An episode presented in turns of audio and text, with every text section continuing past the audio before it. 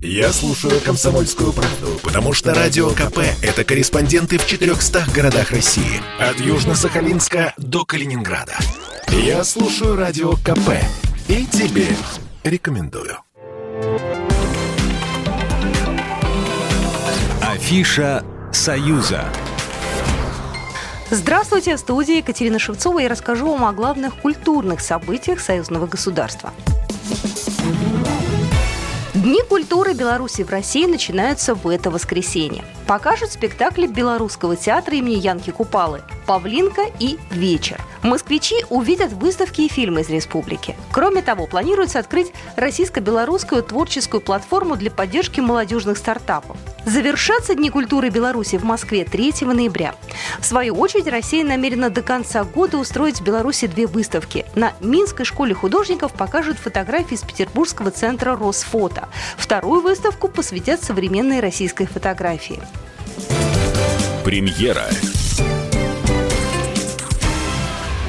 Громкая премьера в Большом театре Беларуси. В это воскресенье там представит балет Родиона Щедрина «Конек-горбунок».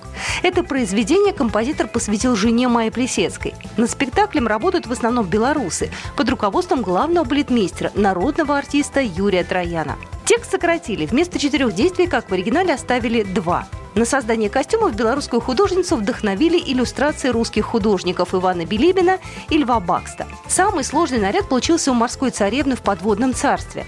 На сцене будет стоять огромная шапка Мономаха, символизирующая город. Один из главных персонажей – царь в постановке «Веселый и добрый». Но балет-сказка заинтересует и взрослых. В спектакле много мыслей об отношении человека к жизни и к счастью. Международный кинофестиваль проходит в Нальчике уже в шестой раз.